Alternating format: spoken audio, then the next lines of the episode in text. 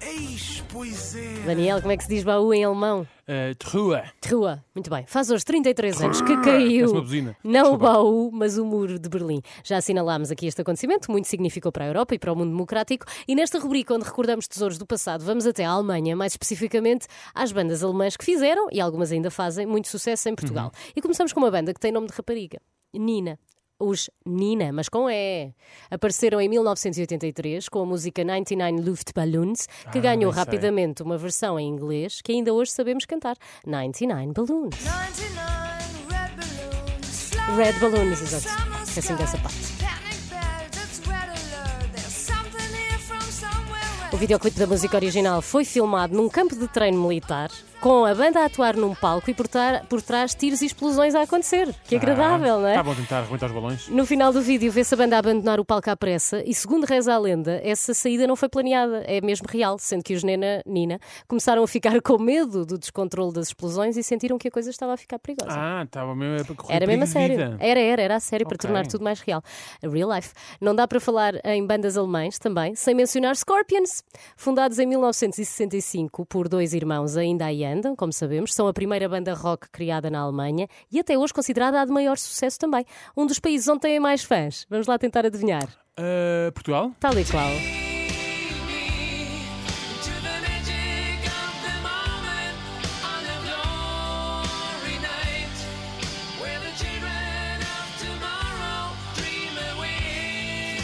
Adoramos bailadonas rock, não é? Aqui no Burgo. Saltamos agora para os anos 90, já depois da queda do muro e com o grunge a fazer furor nos ouvidos de todos os adolescentes. Guano Apes, a banda liderada por Sandra Nazic, começou a tocar em bares em 1993, mas no final da década hum, a Alemanha ficou demasiado pequena para estes amigos de faculdade e é aí que Portugal dá conta de que Big in Japan não era só uma cover dos Alphaville e soa muito melhor na voz de uma banda de rock alternativo. Ai, que gente saltar os frontes. Ótimo momento. In Japan. Já percebemos que as guitarras pesadas e estridentes Faziam são parte, é? um must na música germânica e agora evoluímos para algo ainda mais acelerado. Eu não sei se está preparado. Uma banda formada em Berlim em 1994, mas que teve o auge do sucesso em Portugal nos anos 2000. Rammstein. Nem acredito.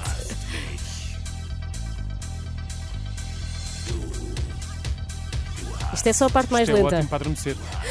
O nome da banda vem do desastre de Rammstein, um acidente aéreo que aconteceu na pequena cidade alemã de Rammstein durante uma exibição de acrobacia aérea, na qual três aviões colidiram e caíram na plateia. Morreram 70 pessoas e 600 ficaram feridas. A banda decidiu então pôr um M a mais no nome, fazendo um trocadilho com Ramen, que significa bater em alemão, e Stein, que significa pedra. Em japonês significa sopa. Para além, Ramen, não é? Sim, Para além das músicas, uma das particularidades que mais cativam os fãs de Rammstein são as performances ao vivo, sempre com muita pirotecnia e muito teatro envolvido. Rammstein, já agora, voltam a Portugal no próximo ano, se lhe interessar, Olha. ok? e terminamos com uma banda alemã que também mete rock à mistura e fez suspirar muitas adolescentes portuguesas. Muitas delas perderam inúmeras horas de sono à porta de um pavilhão atlântico à espera do concerto e nem sequer tiveram recompensa porque os Tokyo Hotel cancelaram esse concerto Bandidos. no próprio palco. Eles subiram ao palco e disseram: não vai haver concerto. Estava em overbooking. Estava a larinhos do vocalista, Estava em neste caso. overbooking. Maçada, por acaso. Mais uma banda formada por dois irmãos, Bill e Tom Kaulitz. Um deles é atualmente namorado da modelo Heidi Klum, também ela alemã, como sabemos. Sim, sim. Foi em 2007 que lançaram o primeiro álbum em inglês, eh, de onde faz parte esta, e que rebentaram nas rádios portuguesas, criando uma imensa legião de fãs.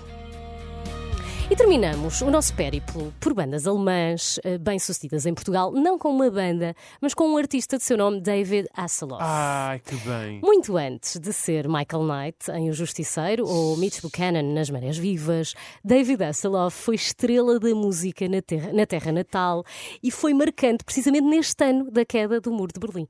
David Hasselhoff meteu-se em cima de uma grua na passagem de ano de 89 para 90 e esteve a cantar a sua Looking for Freedom durante três horas de concerto. Épico e inesquecível.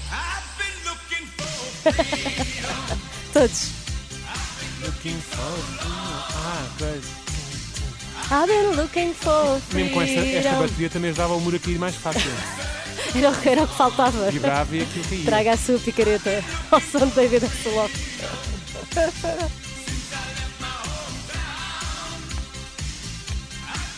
Haverá melhor maneira de terminar esta rubrica?